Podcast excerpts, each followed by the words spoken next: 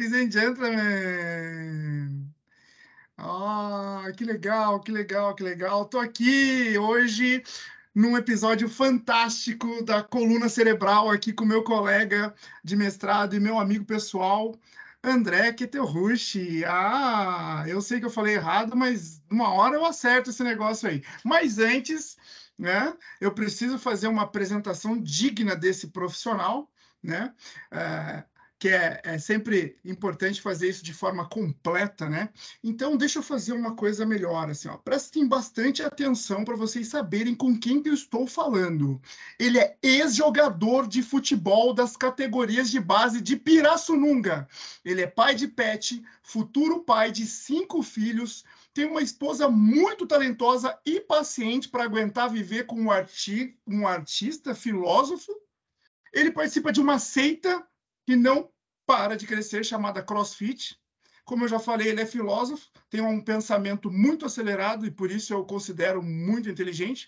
E ele ainda é empresário e ilustrador top 100 do Brasil e dono do sotaque mais sertanejo que existe, mesmo sendo fã de dark metal. Ladies and gentlemen, eu tô falando com o André, que, que é teu host.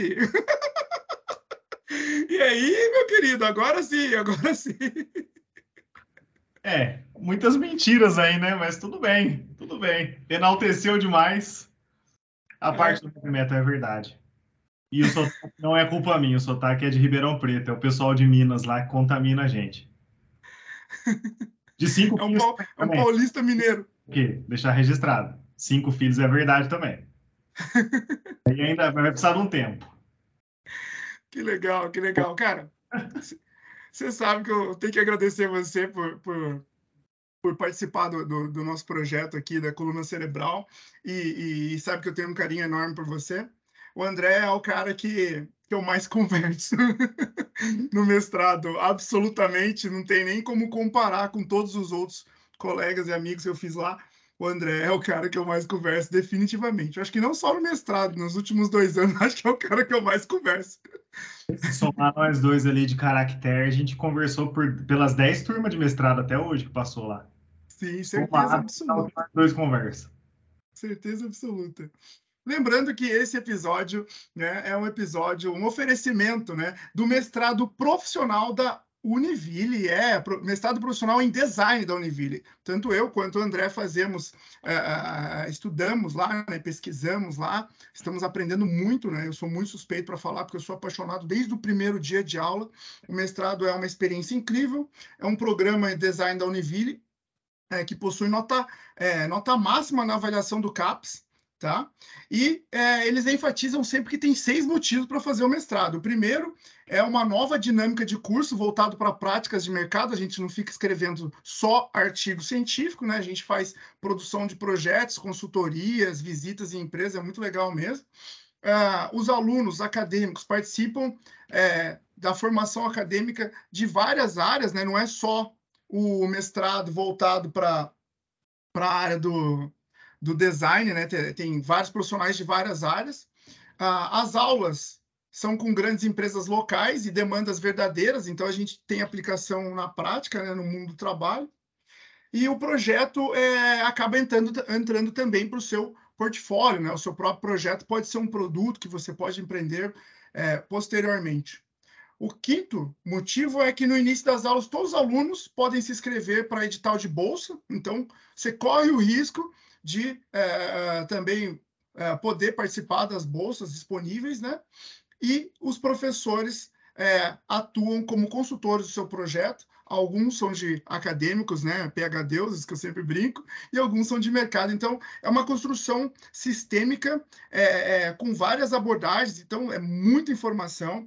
É, não acho que é facinho, né? Porque dá trabalho, mas é algo muito possível se você realmente estiver focado em fazer uma pós-graduação e melhorar aí a sua vida profissional e acadêmica de uma forma só, mestrado profissional em design da Univille. É, é, você pode se inscrever em três linhas de pesquisa de, de produção em design, produção tecnológica e sustentabilidade. Então, mestrado profissional Univille. eu preciso né, agradecer aqui, né, fazer o oferecimento, porque faz parte aí do, do, do projeto de construção, aí, do processo de construção desse projeto. Mas vamos ao que viemos, né? Esse, esse podcast ele é sobre inovação, carreira, empreendedorismo e design. Então eu te pergunto, meu querido André, quem é você na fila do pão? Quem que é o André? Bom, eu sou bem menos do que você apresentou aí, né? Então, eu, eu não gosto muito de elogios e me ficar vangloriando assim, nunca fui bom com isso. E eu também não sou grande coisa. Eu nasci em Pirassununga, interior de São Paulo, que é onde faz a cachaça lá, que todo mundo conhece. E de fato, todo mundo lá, em um certo momento, toma 51, então é o estereótipo real mesmo. Muito cachaceiro lá. Aí eu tive a típica trajetória de quem nasceu na década de 90. Eu cheguei no meu terceiro colegial sem saber o que eu queria fazer. A gente só jogava futebol. Foi a época que, que mais vingou assim. Não tinha muito o que fazer. Ou você ia para quadra jogar bola, ou você ia para o clube jogar bola. Ou a gente jogava computador também. Essa época já tinha começado a ter internet de alta velocidade, você pegou a internet de escada. Eu peguei um pouco dela. A gente lembra como que era sofrido, assim, né? A diferença de 2004 para 2008 é uma parada surreal, assim. Só que eu só sabia fazer isso. Então, em 2009, eu estava no terceiro colegial, o diretor baixou na sala e falou: vão se inscrever para a FUVEST. Aí eu pensei: porra, fudeu. O que, que eu vou fazer? Eu não sei fazer nada. E meu amigo falou: Ó, oh, você não sabe desenhar? Bota design, velho. Eu acho que design é uma coisa que, que, que, tem a ver com desenho. E a nota de corte na época era 63 na USP. E, assim, eu não era nem de longe um aluno exemplar. 63 para mim era impossível. A minha mãe até brincou na época, ela falou: Nossa, mas 63 você não vai entrar. Eu falei: É, pois é, não mesmo. Só que olha para você ver como as coisas são. Eu tenho uma irmã que é oito anos mais velha, ela já morava em São Paulo. Essa semana calhou dela parar no semáforo e deram um panfleto para ela da Embi Morumbi. Eles estavam fazendo uma oferta do, do curso de design de games. Então, para deixar claro para quem está escutando, eu não sou designer gráfico. Eu trabalho com isso, mas eu sou de formação designer de games, que era para entrar na indústria dos jogos. E, pô, foi um salto muito grande, né, cara? Porque, assim, o vestibular qualquer um passa. Se alguém da Embi estiver escutando aí, sabe que é verdade. É o vestibular mais fácil que eu já vi na vida, assim. É mais fácil eles deixar entrar direto do que fazer essa prova. Quando eu entrei lá, pô, eu saí de Pirassununga e eu fui para São Paulo. É um salto muito drástico, assim, de tudo. E aí, na faculdade, eu comecei a ter contato com umas coisas que eu não sabia. É muito óbvio para quem já é da área. Eu não sabia. Desenhar, por exemplo. Eu desenhava na folha sulfite. Eu desenho desde criança, mas na folha sulfite.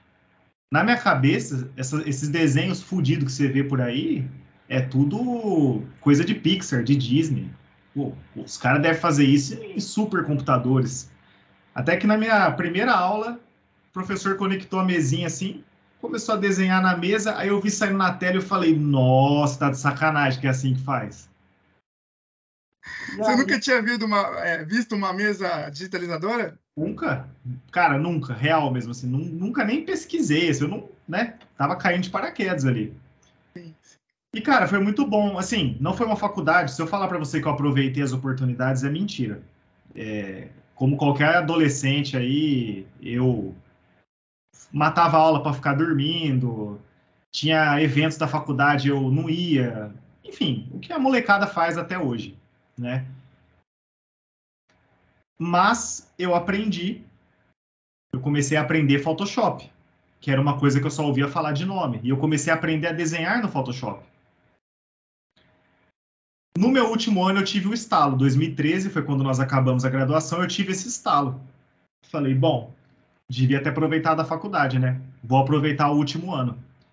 Pois é, mas Agora eu vou te interromper, porque exatamente eu, eu falei, vai ter um momento que ele vai falar isso, porque eu imaginei, pô, teve um momento que deu a chavinha, né? Sim. E normalmente é no fim.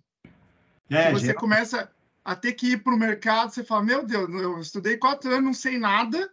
Eu entrei aqui, eu não sabia nada, estudei quatro anos e ainda não sei muito. Sim. Porque é normal. mas é normal. É, é, e aí que quando você não aproveita, quando você sabe que você pisou na bola em algumas coisas, aí dá um, o choque é um pouquinho maior, porque você fala, meu, podia ter aproveitado um pouquinho mais, né? É, e aquele lance que... é o da faculdade também, né? Te transformar no mega profissional foda. Isso é ilusão de algumas pessoas. A faculdade é. introduz os assuntos, assim. Se você quiser ir atrás, você vai. Sim, sim. E aquele, ainda tem aquele lance que você falou, ah, eu não sabia direito o que, que eu que o que eu queria fazer e é muito fácil entrar no vestibular, mas é que o objetivo da faculdade, ali no vestibular, né, que até se perdeu o seu objetivo, era meio filtrar um pouco, você nivelar um pouco quem entra, né? Mas hoje a ideia não é dificultar para você entrar, a ideia é fazer o possível para que você saia. É, é, no fim do curso e não no, durante, porque a evasão está gigante, né? Então, é, é, é, naquele tempo, ali um pouco antes de 2013, já tinha um boom, né? apesar de ali estava começando a chegar o FIES com força, mas a, a, já tinha um boom de, de necessidade, mas ainda tinha um, um, uma demanda, não tinha uma preocupação de, de, de, permanência do aluno, né? Tinha um boom ali de muita gente querendo fazer o ensino superior, principalmente por causa do, do FIES, mas ah, muitos, muitos alunos, muitos que tá, tá, fazem mais que uma faculdade, inclusive, tem, falam essa fala que você fez, de, de jornada, de que no final que eu fui entender que eu devia ter prestado mais atenção.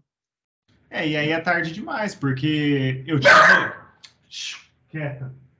Desculpa, gente, vocês ouviram aí minha cachorrinha. Eu tive um, um. Meu primeiro estágio, então pensa, eu fiquei três anos sem trabalhar. No meu quarto ano, entra, entrou a matéria de estágio obrigatório. E eu fiz estágio numa, numa empresa de design. Só que o que, que os caras queriam? Design gráfico.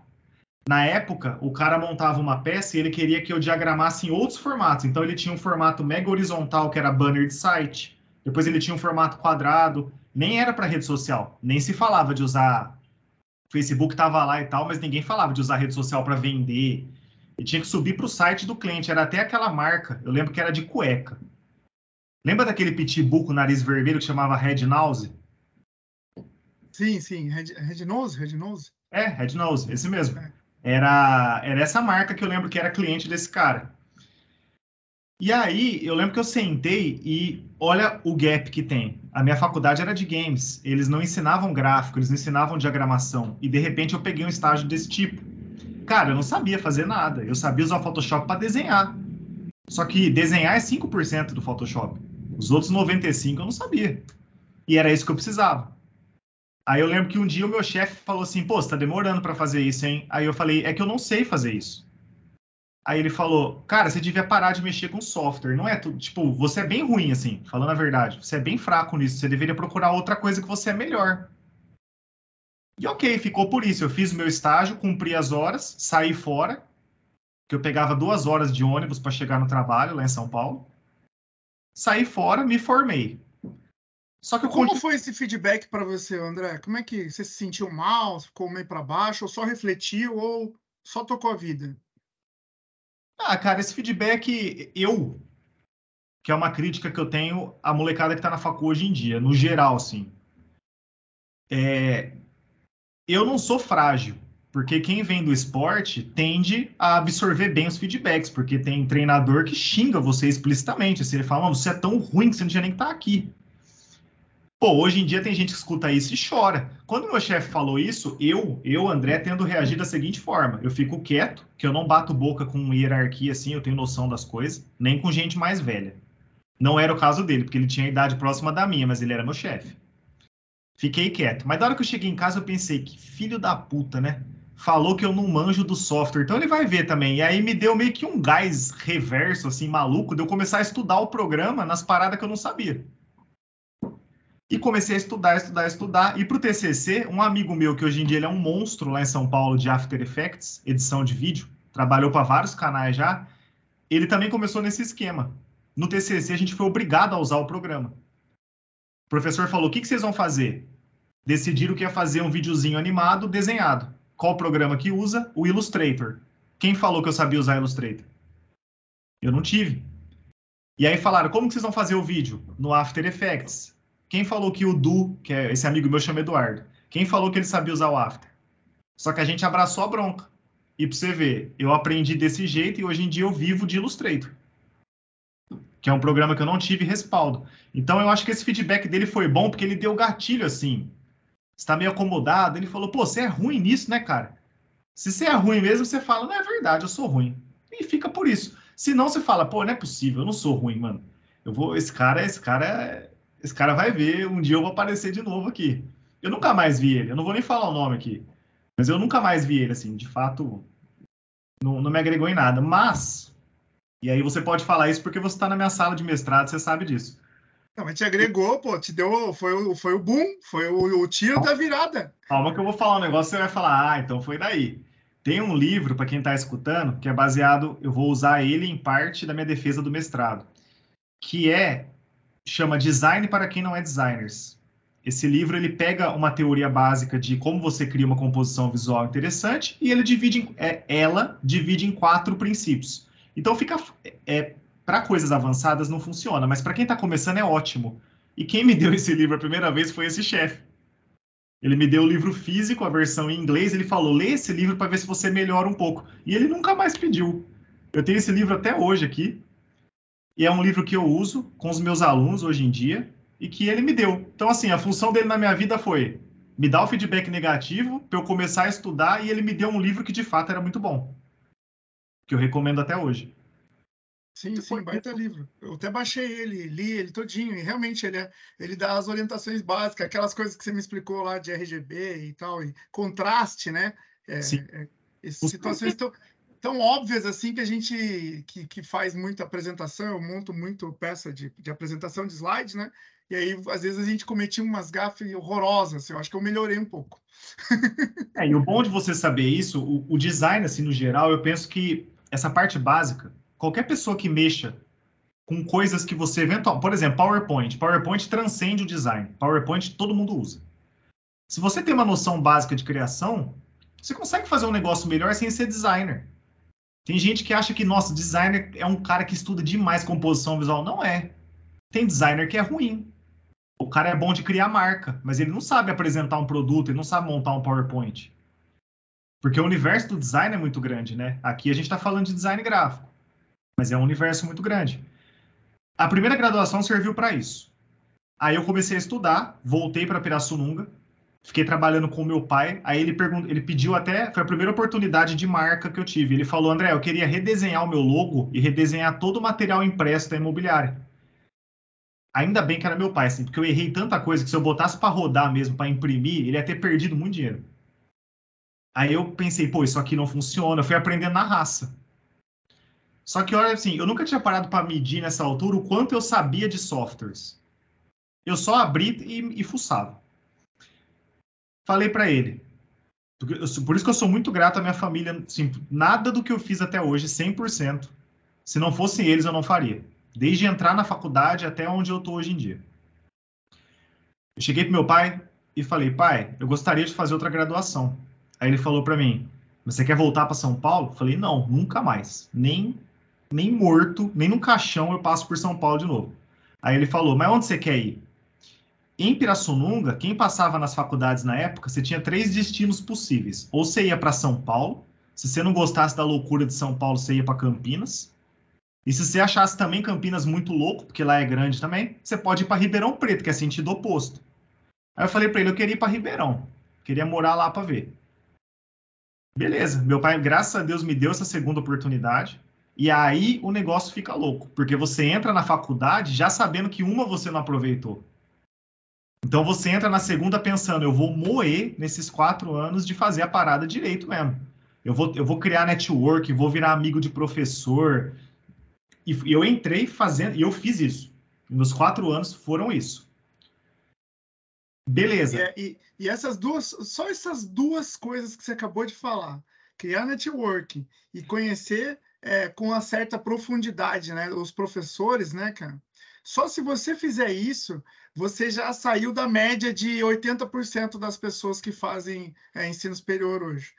Porque a galera, a, a, mesmo os extremamente focados, né, que, que entram, mesmo dependentes pela primeira, segunda terceira faculdade, tem muita gente que entra focado. Tem uma galera que entra, não, vou formar, vou estudar pra caramba e pronto. É, no EAD, por exemplo, o cara entra e sai sem nem ficar sabendo. E aí, eu acho que talvez ele tenha estudado pra caramba mas algumas riquezas ele não aproveitou, que é o contato com os professores, porque tem EAD, por exemplo, que não precisa necessariamente você assistir a aula presencial lá, a aula, ou a aula ao vivo que eles chamam, né? Você pode ver a gravação e tal. E o, o outro ponto é interagir com a turma. É, tem AD que você não precisa interagir com a turma e tem AD que não tem nem esse momento de interação com a turma. O fato é, eu tô enfatizando isso porque essas duas situações que tem em todas as faculdades, tanto EAD quanto presencial, são riquezas é, né? subjetivas, não sublim, subliminares, né? são subjetivas, riquezas que estão por trás da formação, que ninguém declara, ó, oh, faz network. Ninguém diz, ó, vai para a faculdade, faz network e cria vínculo com seus professores, porque um, em algum momento você vai precisar. Ninguém dá essa. Essa, essa dica é de ouro para quem está assistindo ou para quem está ouvindo aí, é estudante de faculdade. Se você ainda não, não entendeu isso, tem ouro aí. Ouro é dinheiro na mesa porque é o cara que pode te indicar, é o cara que pode te mandar uma vaga, é o cara que pode fazer um projeto com você pós-facu ou até paralelo à facu. Então, é o, é o e tá ali na sua mão. Ele não vai dizer não para você. Você é acadêmico, você é aluno dele, entendeu? Se você tiver sucesso, ele vai ter. Então, assim, só que a galera tem muita gente que não enxerga isso como potencial. Né? Ao contrário, fica julgando o professor no sentido de, ah, esse cara se acha, esse cara é PHD, esse cara... Pô, o cara é professor, ele estudou pra caramba para estar tá ali. Então, ele é alguma coisa que talvez, na pior das hipóteses, ele pode te ajudar. Né? Ele não vai ser professor para te ferrar. Então, é um lance assim que a galera não vê, não enxerga, passa batido, assim. Mas desculpa abrir esse parênteses assim, mas é porque essa luz que te iluminou aí nesse, nessa segunda fase que você falou, isso é muito importante para a galera que está estudando, entendeu? É, o, o, professor, assim, você pode ter críticas quanto a ele ser atualizado ou não, mas você nunca pode falar que o professor está ali à toa, porque primeiro que nenhuma empresa contrata alguém que não sabe fazer nada. Talvez o professor não dê uma aula bacana, mas a, ele resolve alguma questão burocrática, às vezes. Na maioria das vezes é isso, na verdade. Pepino que ninguém quer resolver, ele resolve. É, então, assim, pior que o aluno que não faz network é o aluno que critica o professor abertamente, assim. Ele sai no fogo cruzado contra os professores, porque é uma, é uma corda que vai estourar do lado deles. Não tem como você ganhar do professor, cara. E, e, pelo contrário, você cria inimizade. Então, esse cara ele não vai não só não te recomendar, ele vai fazer recomendações negativas de você. Às vezes você fecha duas portas numa tacada só. Sim. E geralmente a galera mais nova tem preguiça de fazer network a, gente curte ir pro bar, fumar um cigarro, conversar, cerveja, carnaval, isso aí você faz network facinho, em dois minutos você resolve. Mas quando é uma conversa mais de cunho profissional, quando você é novo, você não vê vantagem nisso. Você fala, nossa, que assunto chato, porque você não trabalha e dificilmente. É, é duro a gente criticar assim pela idade, porque você já teve 20 anos, eu também. Só que se uma pessoa de 30, se um moleque de 20 anos, ele tiver esse feeling para a gente já, já vale ouro. Para você e para mim. Porque a gente sabe que é uma pessoa que vai se destacar mais rápido. Né? Sim. Quando eu entrei nessa segunda faculdade, eu fiz exatamente isso. Aí eu tô falando da UNAERP, Universidade de Ribeirão Preto. Ela é a faculdade mais antiga de Ribeirão, tem muitas faculdades em Ribeirão. Ela é mais ou menos o tamanho de Joinville, assim, mas em termos de atratividade, ela tem bem mais coisa, principalmente para universitário. E quando eu entrei lá, é, me deu um, um, um, negócio do nada. Assim, eu estava morando num apartamento de três quartos. Porque estava num, num, preço bom, aí eu estava morando lá. Só que eu não assisto TV. E tinha uma sala considerável lá. E eu comecei a reparar na sala, quando eu entrei, eu entrei com certo status. Eu não sei por quê, né? Porque assim, o certo é a pessoa perguntar o que você estudou, e não só se você é formado. Mas quando eu falava que eu já era formado, a galera que era mais nova que eu, que estava fazendo a primeira facul, ficava, nossa, o cara é formado em design, velho. Eles nem, eu não sabia fazer grandes coisas, mas aí você não precisa falar. o cara é formado. É. Só que aí, nessa parte, eu, eu parei para pensar e eu percebi, na verdade, que eu já estava manjando de software muito além do que eu achava que eu estava. Eu não tinha me mensurado a mim mesmo ainda. Você entende? É se jogar no mercado, né? Você não tinha se testado, não, não. né? Não, mas não é nem mercado que eu tô falando. Eu comecei a ter isso pelas perguntas que eu tinha na sala. Às vezes a pessoa tava mexendo no Photoshop, ela falava, André, como é que eu faço tal coisa? Aí eu ia lá e falava em, em um segundo, ó, oh, faz isso, aperta isso. Isso foi começando a criar um efeito na minha sala de que eu era uma espécie de expert na parada, assim. Até que um dia eu sentei na minha casa, eu olhei assim para e falei assim, mano, eu podia, eu podia fazer alguma coisa nesse espaço aqui, velho. Eu não tenho TV, tá essa puta sala parada. Aí eu falei com meu pai, a gente foi lá na falecida Etna e compramos na promoção umas cadeirinhas, umas mesinhas, umas carteiras sem vergonha de plástico, assim. Aí eu medi no apartamento e falei, pô, vou botar seis. Eu botei seis, aí a gente comprou um projetor grandão mesmo. Teve até que parcelar, porque projetor é uma coisa cara. Desculpa, uma lousa, aquela lousa retrátil e o projetor. Sim. Beleza. Paguei cinquentinha para um cara lá de dentro do condomínio mesmo, foi, ele instalou lá para mim e tal. Eu falei, velho, seja o que Deus quiser. Aí eu fui na minha sala, falei, galera, vocês ficam perguntando de Photoshop, eu vou, eu criei um curso, se alguém quiser. Eu achei que a galera fosse falar, ah, tá, beleza, André, valeu. E para minha surpresa, o próprio pessoal da minha sala fechou uma turma que era no máximo seis pessoas. Não, não, não cabia mais no meu apartamento mais que seis, então eram seis. Já falei para você que eu preciso ter aula contigo, né? Você sabe disso. é que eu não me, me, organizei ainda, né? Mas já falei, né? Eu, eu estou à disposição. Aí, é, eu comecei a dar essa aula. É, eu montei um plano de ensino, porque eu, André, como que eu tendo a pensar cursos livres? Eu não gosto que fique me enrolando. E com um jovem de 20 anos hoje em dia, você fazer ele assumir um compromisso que ele vai ficar seis meses, um ano fazendo um curso, provavelmente você vai perder esse cara quando é curso livre. Então, qual foi a minha lógica? Isso foi em 2015. Pensei, mano, eu preciso montar de um jeito que eu não ligo de moer o aluno de conteúdo em um dia só. Eu posso dar três horas de aula, mas eu tenho que dar o mínimo de aulas possíveis. Esse cara tem que aprender o programa 90%, sair daqui sabendo coisas no menor tempo possível. Quanto eu consigo fazer isso? Aí eu comecei a fazer uns cálculos, eu fui anotando tudo do Photoshop numa folha e riscando. Aí eu cheguei num plano ideal de aula de 18 horas.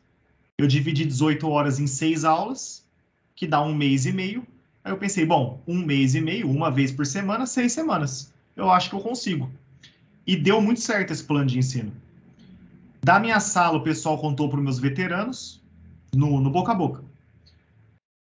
Como você pode imaginar, o professor de criação da UNAERP, ele não era muito eficaz em ensinar os programas, assim, ele era bem perdidão, bem jogado, assim.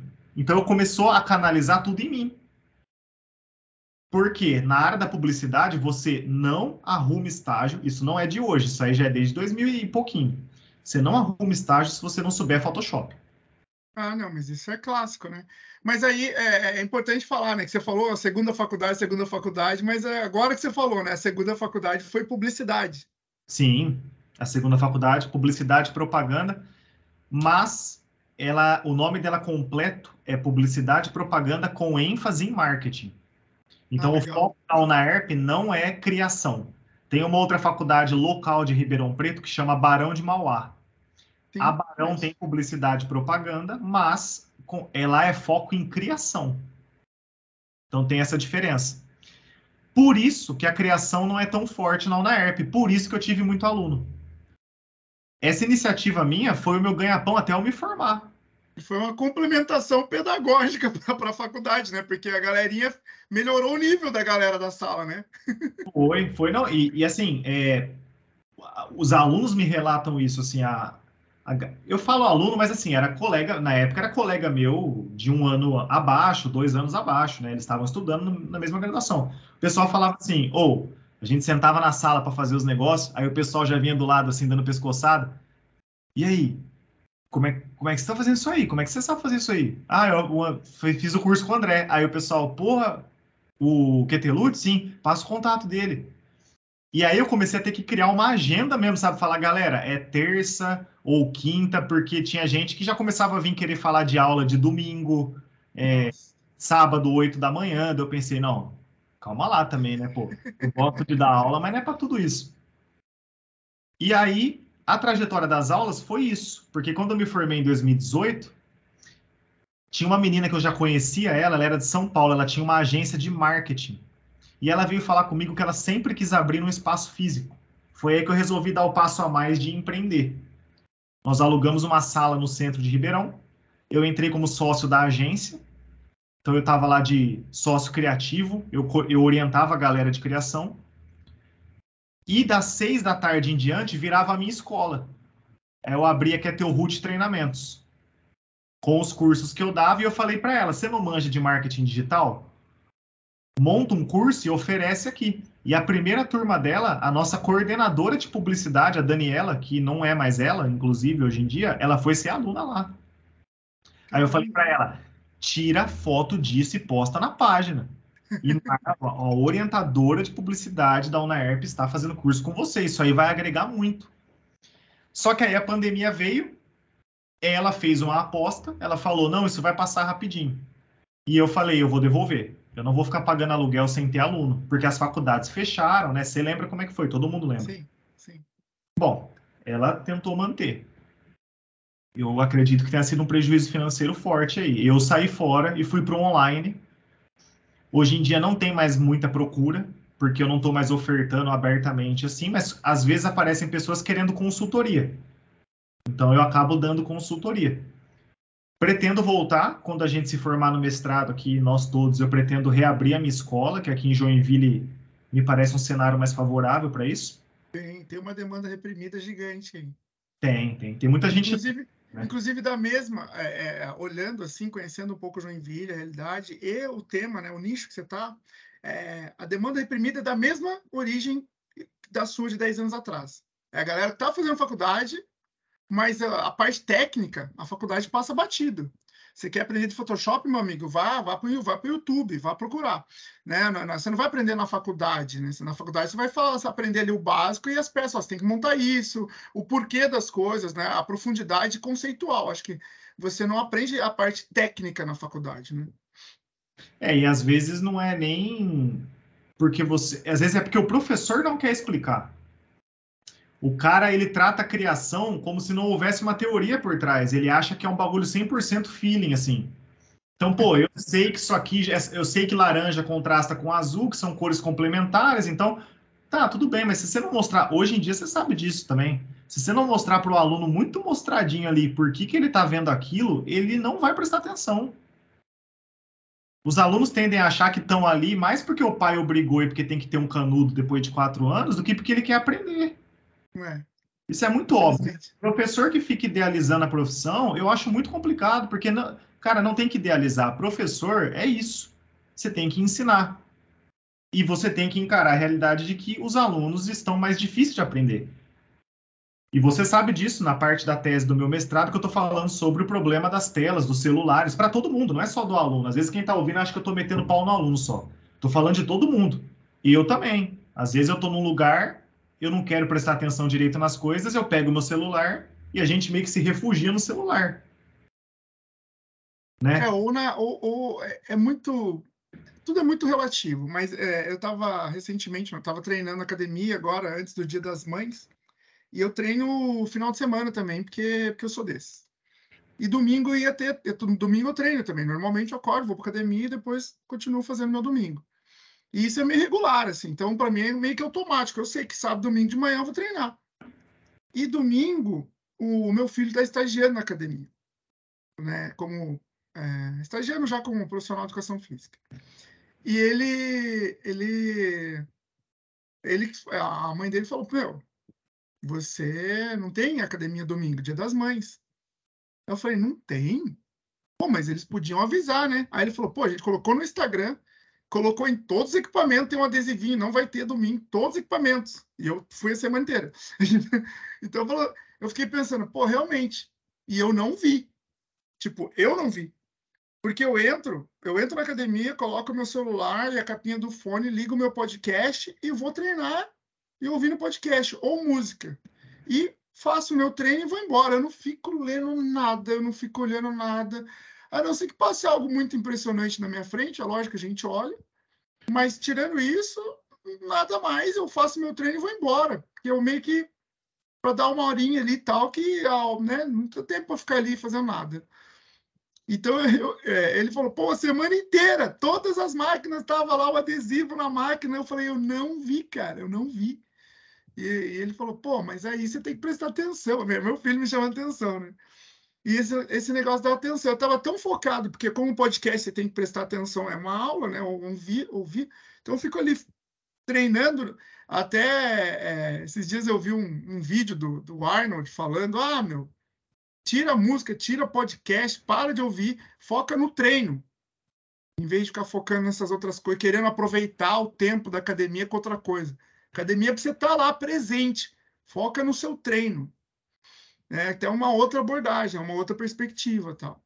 De qualquer forma, né, é, independente de quem tem razão ou não, eu não consegui prestar atenção nessas mensagens que eles colocaram ali é, é, é, em tudo quanto é lugar, tudo quanto é máquina da academia. E eu não me considero esse cara tão desatento assim. Ah, mas é que nem a questão de você ser ou se você já tem predisposição, é, as telas complicam mesmo a situação.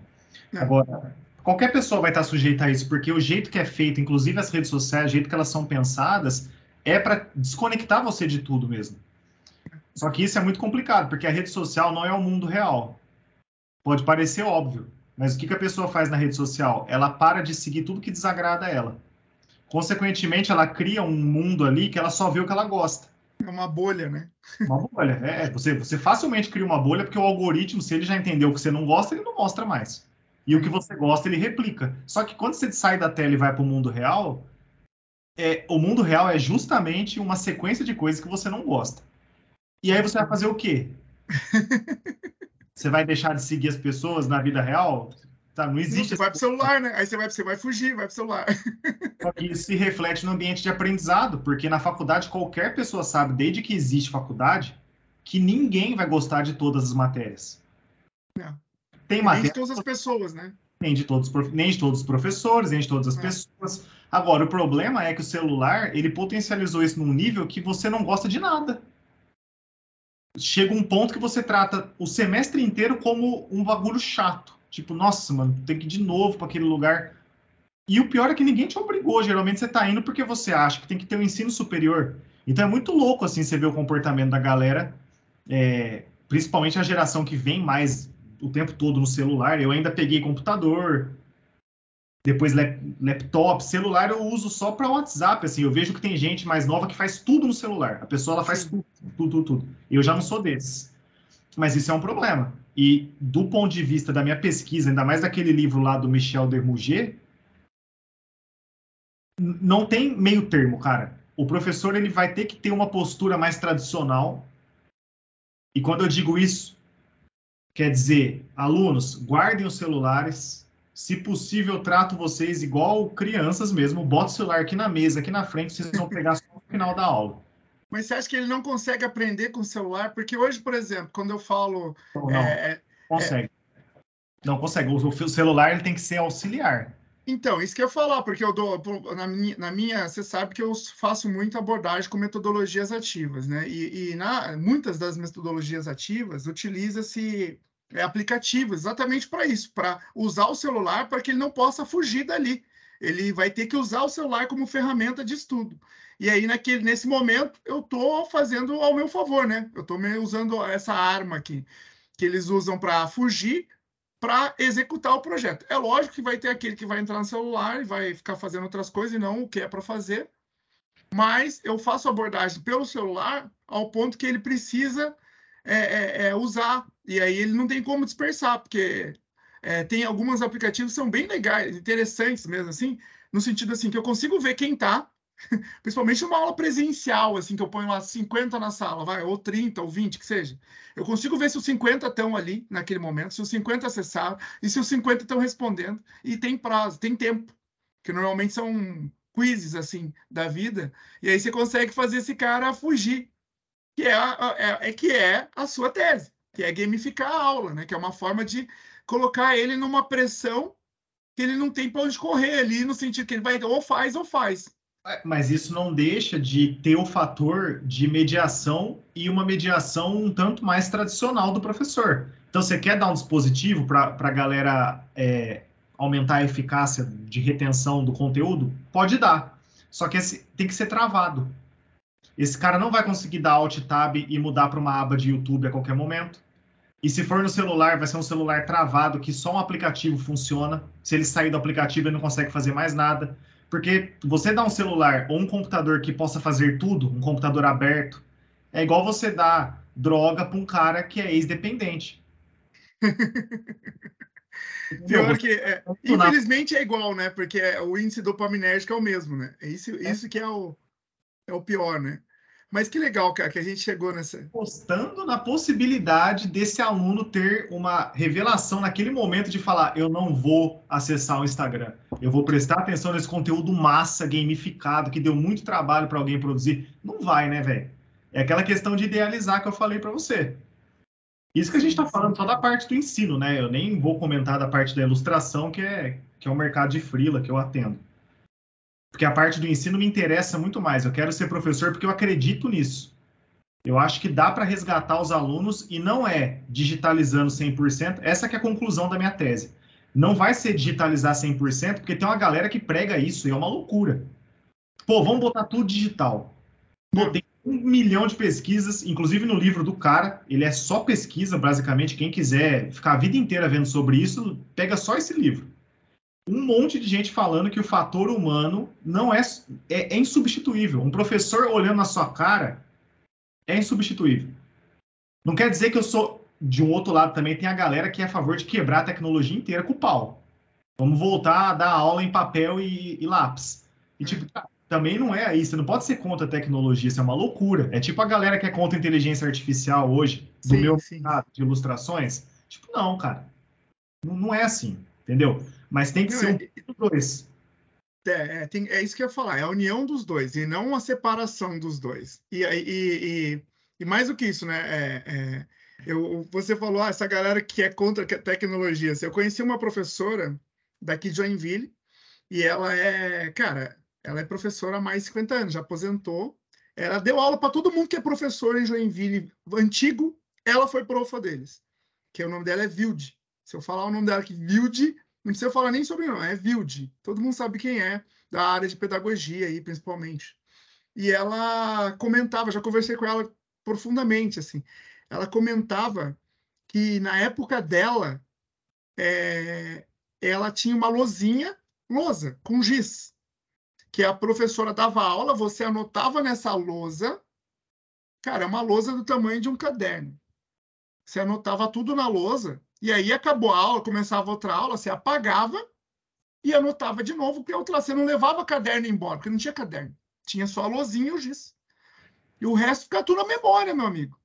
Então, assim, e é desse jeito que ela, que ela aprendeu. Então, pensa nesse nível de, de caraca, você imagina uma pessoa dessa, como que ela memorizava tudo, porque tinha prova, tinha que fazer igualzinho depois que veio o caderno. O caderno foi o celular da época, entendeu? Ah, agora vai ter que anotar tudo, pô, mas aí vai ficar lá. E aí, como é que a gente vai cobrar se ela tiver anotado, sabe? Imagina que, que doideira, né? Como seria essa esse pensamento na época dela, né? Então não é, ela, é a tecnologia vem para complementar essa nossa abordagem, né? E só para enfatizar ali o nome do livro mesmo, André, que é esse que você está repetindo tanto aí, por favor. O dos, dos princípios do design? Não, o, os dois, os dois que você indicou aí, para a galera buscar. É, o, o, do design ele é da, de uma autora americana que chama Robin, com N de navio, Williams. Parece o nome do cara lá, do ator que, que faleceu. Eu até pesquisava como o nome dele antigamente, assim, porque eu achava que era o mesmo mas é Robin Williams e chama The Non-Designers Design Book, que eles traduziram como Design para quem não é designers. É, e o livro do Michel Demouget, ele é de 2021, ele é muito recente. Esse da Robin Williams é começo dos anos 2000. Então, para você ver, é uma teoria que já faz tempo e ela ainda funciona muito bem. E o do Michel chama A Fábrica de Cretinos Digitais, e aí o subtítulo é, é Por que pela primeira vez na história os filhos terão QI menores do que os pais? E de fato no livro mostra essa pesquisa, assim, é a primeira vez que vai ter essa curva para baixo. Os filhos estão vindo com uma capacidade geral assim menor do que os, apesar do avanço tecnológico, a capacidade cognitiva está diminuindo. E esse livro assim é um prato cheio porque ele pega desde a queda de atenção até por que, que a sociedade está ficando mais violenta, temas como pornografia, tabagismo e álcool, por que, que ele cresce entre os jovens, a, a relação que existe sim entre os conteúdos que a galera consome, como que isso é glamourizado. Só, o melhor livro que eu li nos últimos oito anos, assim, facilmente, é esse livro. E ele é fácil de ler, porque ele é basicamente um compilado de dados científicos. Não, maravilhoso. Quebrando a cabeça, assim. Quando você indicou para mim, eu comprei na hora, né? Os dois, na verdade. O outro eu baixei na internet, tem fácil no Google lá. Mas esse aí eu comprei na hora no Kindle, tem facilmente também para encontrar Fábrica de Cretinos Digitais. E você tem um filme também, André? Você tem algum filme que te, te pô, que você indicaria assim, cara, para essa galera que está ouvindo aí ou, ou, assistindo interessado aí na área de publicidade, comunicação, design, um, um filme, mas ou, ou, pode ser um filme seu também pessoal que mudou sua vida, que você fala, não, esse eu recomendo porque tem que falar o porquê. Vamos lá. Qual cara, é de filme assim que não é a minha área, eu não trabalho com isso, mas eu tive aula de roteiro e eu comecei a prestar muita atenção nisso. É, em roteiro de filme no geral, assim, a direção de fotografia, essa parte artística, eu, para mim, tanto faz, assim, eu acho bonito quando é bem feito, mas não me pega muito. A minha namorada é fotógrafa, então ela repara pra cacete nisso mas eu gosto de roteiro e principalmente coisas de drama, assim. Eu acho que quando tem drama fica tudo mais humano, porque todos nós, né, a vida é, é um drama para qualquer pessoa, melhor ou pior, né? E eu sou nerd. Muito nerd, eu sou otaku, eu consumo anime, por isso que eu sou ilustrador, que daí a gente fala no outro momento disso. Um dos melhores filmes que eu vi na vida, e ele é recente, nem é um clássico assim para falar, tentar parecer cult, Akira, falar ah, Akira.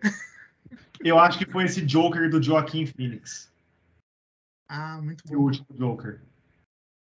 É, é, um filme que me deu tão, tanta brisa, assim, de negativa, assim. Mano, mano, esse cara atuou tão bem, assim, como um cara com problemas mesmo, assim, e o mundo moendo o cara, fazendo pouco caso dele, que eu, eu, eu não sei se eu assistiria de novo, cara. Eu assisti uma vez esse filme. E ele me deixou, assim, putz, você, cara. E você falou assim, ah, o mundo fazendo, moendo ele, né? Mas quando, mas quando você para, respira, o mundo sendo o mundo, cara. É. Não, não fez nada demais. Ele faz o que a gente vive todo dia. Que ele sofre preconceito, é, desrespeito pela aparência, pelo jeito, é, julgamento o tempo todo, dia após dia, julgamento. Desde que nasceu, ele foi julgado pelo comportamento, pela síndrome que ele tinha lá. Então, assim, o cara, cara eles. Essa ele é... dele, essa síndrome que você falou, é aquela que ele, ele não consegue controlar o riso, né? É, é. Nossa, cara, essa parte é uma das que mais dá agonia. Na hora que ele tá no. Acho que é um ônibus ou um metrô, não lembro direito. Aí ele começa a rir e ele pega o papelzinho assim, tipo, eu tenho um problema, é eu não tô fazendo de propósito. E os caras arrebentam ele, velho. É, é. Nossa, ô, imagina atuar isso. Você é. ah, ele dá risada e você vê que é uma risada de sofrimento, cara. Nossa, esse Sim. filme é muito bom. Pô, quem não viu esse filme aí tá escutando, por favor, faça esse favor a você mesmo. É, assista. É o Coringa, o último. O com Joaquim Phoenix, é animal. E vai ter o 2.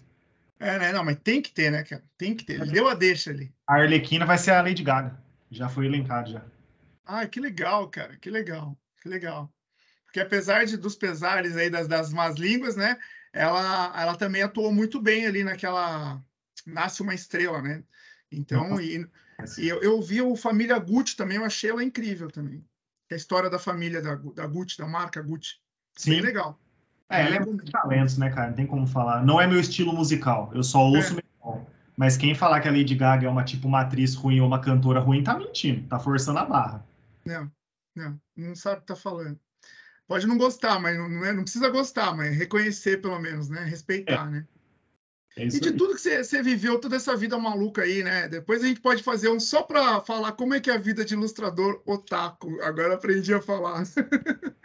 Mas de tudo isso que você viveu aí profissionalmente, também né, na sua vida pessoal, essas experiências, duas experiências com, é, é com o mundo acadêmico, a primeira não tão comprometida, e a segunda muito comprometida, até se tornou referência, agora fazendo mestrado, já se, já se declarou apaixonado por educação aí, quer ser professor tal.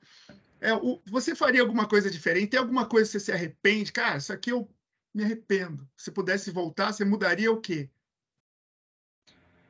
Ah, com todo respeito à, à, graduação de design de games, mas eu teria feito design gráfico, que é um mercado mais é, amplo e mais fácil de você entrar. O mercado de games, na época que eu fiz, o que estava em alta era jogos de Facebook. Inclusive, tem uma empresa aqui do Sul, não sei de onde eles são, chamava Behold. Eles foram fazer uma palestra com a gente lá e os caras estavam hypadíssimos, assim, ganhando muito dinheiro fazendo jogo para Face. Então, olha que louco, era uma promessa e hoje em dia morreu. Ninguém mais Ou joga. foi comprado, né? Ou foi adquirido, né? Você falou que não, não viu mais. O Facebook no Brasil entrou num processo de queda que só certos nichos de marketing digital atuam ali dentro, o resto saiu fora. Não dá mais engajamento. Mas houve uma época, quem é mais novo não vai lembrar disso, ou talvez lembre, que o Farmville, por exemplo, foi o jogo que mais rendeu para a empresa Zynga. A Zynga que fazia esse jogo. Farmville, ficar cuidando de uma fazenda. o mais velho jogava isso. Mas tem um lance também é mercadológico, né? Que, que, que você colocou ali que você mudaria a sua faculdade por conta de empregabilidade. Mas, mas uh, apenas por isso. Não. O mercado de games é muito difícil entrar.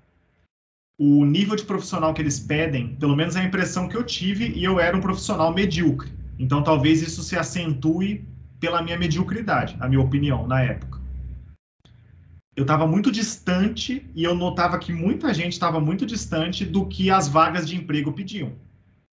Mesmo se eu tivesse feito a faculdade assim, o fino do fino, os quatro anos, eu não conseguiria entrar no emprego que eles pediam para minha parte de arte. Os únicos caras que trabalharam com jogos da minha época eram todos programadores que conseguiram ah, é... trabalhar na indústria. É, eu ia falar isso, né? A indústria de games, que é o engenheiro de software, né, cara? Não quer o cara formado em games, né? Sei lá. Não, eu não sei também. Né? É que é, mas para você chegar num cargo desse, você tem que entrar de algum lugar na empresa. Hum. E aí depois você vira o tal do game designer, que é o sonho de todo mundo. Mas o game designer ele nada mais é do que um gestor em outras áreas. O que, que você espera de um gestor? Que ele, que ele saiba como a empresa roda de ponta a ponta e que ele seja bom em liderar a equipe. Só que o perfil de quem fazia games era completamente pessoas introvertidas pra caramba. Nerd, né? Só nerd. Nerd pra caramba. Não tinha como um cara desse ser gestor, você entende? São competências que transcendem a graduação. Competências de vida, assim. O cara tem que saber falar. Eu sei falar. Por isso que eu dou aula. Mas tem gente que não sabe e tá tudo certo.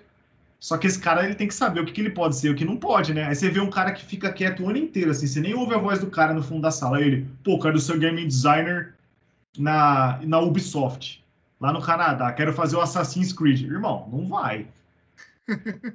Desculpa duvidar de você, mas não vai rolar, entendeu? Eu, eu, eu teria feito design gráfico por isso, porque eu vejo que é um mercado que hoje em dia ele está em alta, por exemplo, games não está mais. Né? Desenvolveu bem, né? E, e, e, onde é que o André vai estar daqui 10 anos, André? Ah, cara, eu vou estar meio, meio ferrado aí na vida porque eu vou ter cinco filhos, né? Já, já parte daí, eu não sei onde eu vou estar. No semáforo. É, eu vou, eu vou estar no semáforo, pedindo uns trocados aí. Para meus amigos que se formaram e não tiveram filho, vão estar bem de vida. Mas, ó, eu, eu pretendo estar dando aula se possível em Joinville, porque eu gostei bastante daqui, eu gostaria de ficar por aqui. E eu falei que eu sou contra professor idealista demais, assim, mas ao mesmo tempo eu sou um pouco, no sentido de que é, eu sempre trabalhei por vocação. Eu sou ilustrador porque eu gosto. Ah, você ganha dinheiro pra caramba com isso? Não. Na minha escola, quando eu tive, eu ganhei dinheiro pra caramba? Não não, não ganho. Nunca ganhei dinheiro pra caramba, assim, mas também nunca trabalhei para os outros e fiquei estressado. Eu tive um chefe ou outro, fui estagiário de marketing na época da UNAERP, que era obrigatório, enfim, o que todo mundo faz. Mas eu acredito muito na vocação. E quando eu comecei a dar aula no meu apartamento, eu já eu tive isso em 2015. Eu falei, mano, eu sei fazer isso e eu e eu me sinto muito feliz quando uma pessoa volta para mim e fala: "Ô André, eu fui fazer uma entrevista de estágio e os caras pediu mais ou menos o que você falou ali na, na última aula do curso, e eu meio que fiz e, e eu fui chamado, velho. Eu arrumei um estágio, cara. E às vezes eram uns caras muito perdidos, perdido igual eu era na primeira graduação. Sim.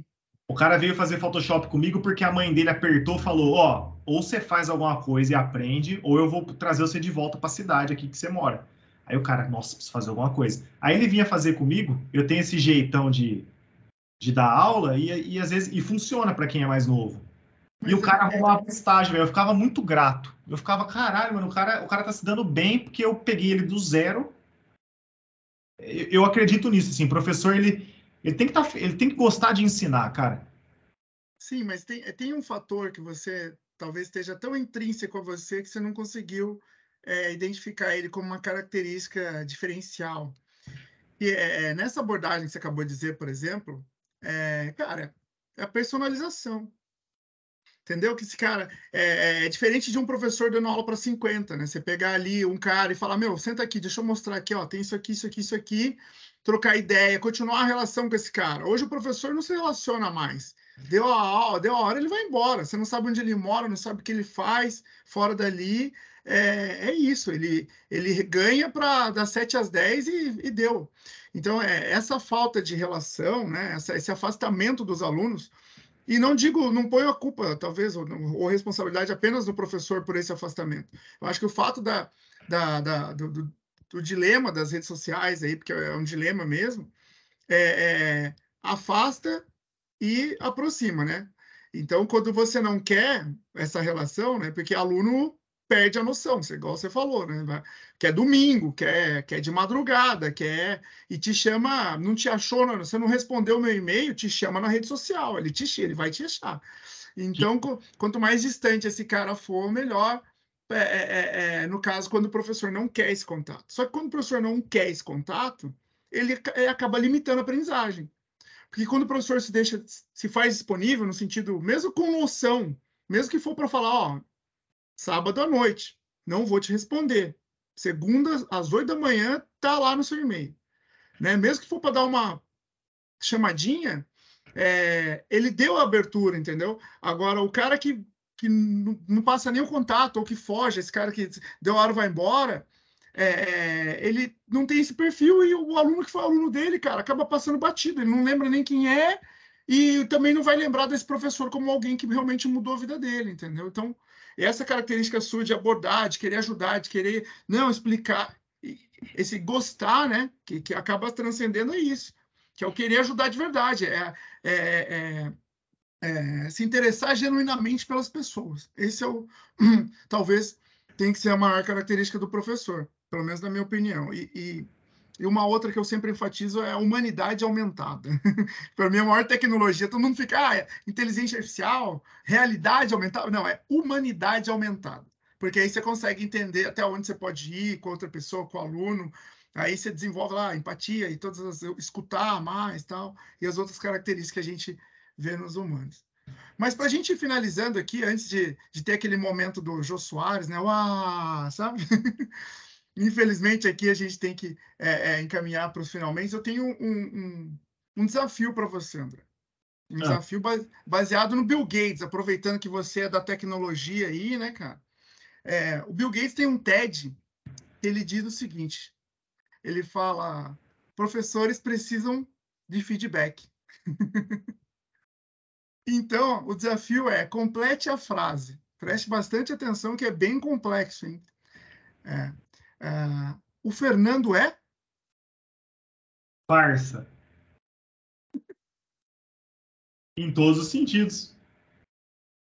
Muito bom, muito bom, muito bom. Pra mim é o que eu aprendo com o cara, posso trocar ideia. Se fosse só para trocar ideia, eu falava que você é amigão. Mas o parça ele tá acima, entendeu? Porque parça você... é mais que amigão. É, o parça ele ensina coisas, né? Pô, tem várias coisas que você me ensinou aí da área da educação. Eu não sou da área da educação. Hoje em dia eu entendo um pouco porque eu estou lendo para o mestrado, mas mas a partir do momento que eu percebo que você é, eu não sou, e nós temos percepções em comum, quer dizer que alguma coisa está alinhada aí. Sim, sim, sim. Não, mas que legal. Que legal. E como é que eu encontro o, o, o, Você sabe que a recíproca é verdadeira, né, cara? Também te admiro muito. Como é que eu encontro o André nas redes sociais? Onde é que acha aí o, o André? É difícil de falar, né? Mas, mas tenta aí, vai. Ó, o meu Instagram, para evitar qualquer problema de parecer com outro arroba, eu criei com meu sobrenome. Então eu vou soletrar para quem estiver escutando aí. É um Instagram profissional, tá, gente? É, mas eu tô sempre online, eu respondo por lá. Eu fico online o dia inteiro. Eu falo pro Fernando que eu sou desocupado, porque eu sou frila o tempo todo. Então, eu trabalho de segunda a domingo. Às vezes eu decido não trabalhar num dia de semana. Daí a gente se ferra depois, mas tá tudo certo. Meu Instagram ele é arroba, a letra K, E de elefante, dois T's de tatu, E de elefante, L de lua, H, U de uva, T de tatu mudo. É Ketelhut. Ketelhut, underline, ilustrações, mas não dá para ter esse cedilha, né? Então, ilustracões. Ketelhut, underline, ilustracões. É onde eu posto os meus trabalhos. Em um outro momento, eu e o Fernando, a gente grava um, um episódio falando especificamente desse mercado aí para quem tiver interesse. Mas eu tô lá. Meu Instagram é meu portfólio, digamos assim. Que legal, que legal. Para quem tem mais curiosidade, dá uma olhada lá. Ele é um, um grande artista aí para fazer mascote de torcida. O que, qual que é a sua maior demanda, Fafo? Dá, uma, dá um spoiler já do próximo. Ah, é. A minha maior, minha maior demanda, na verdade, ela é diária, né? Porque todo dia vem gente no Instagram e é bizarro isso, porque se algum gestor de tráfego pegasse o meu Instagram, ia ser um case, com certeza, porque eu não boto um real ali e aparece lead todo dia perguntando orçamento, literalmente todo dia. E a minha maior demanda é universitária. É um mercado que eu entrei sem querer, enquanto eu estava fazendo publicidade no meu segundo ano, 2015. Completamente sem querer, fiz um trabalho para a USP lá de Ribeirão Preto, e o negócio foi igual um vírus, assim espalhou e hoje em dia, graças a Deus, eu atendo o Brasil todo aí. Então, quiser saber, quiser saber mais sobre ilustração, quiser fazer um mascote, quiser aprender também como fazer, André Ketelhut. André, foi um prazer ter você aí com a gente. Obrigado, muito obrigado mesmo. Oh, eu que agradeço o convite. Eu nunca participei, então desculpa se eu falei muito aí. E obrigado pela paciência de quem escutou até aqui. Imagina, imagina, imagina. André, vamos finalizando aqui. Lembrando que isso aqui é uma iniciativa, um oferecimento do mestrado profissional em design da Univille.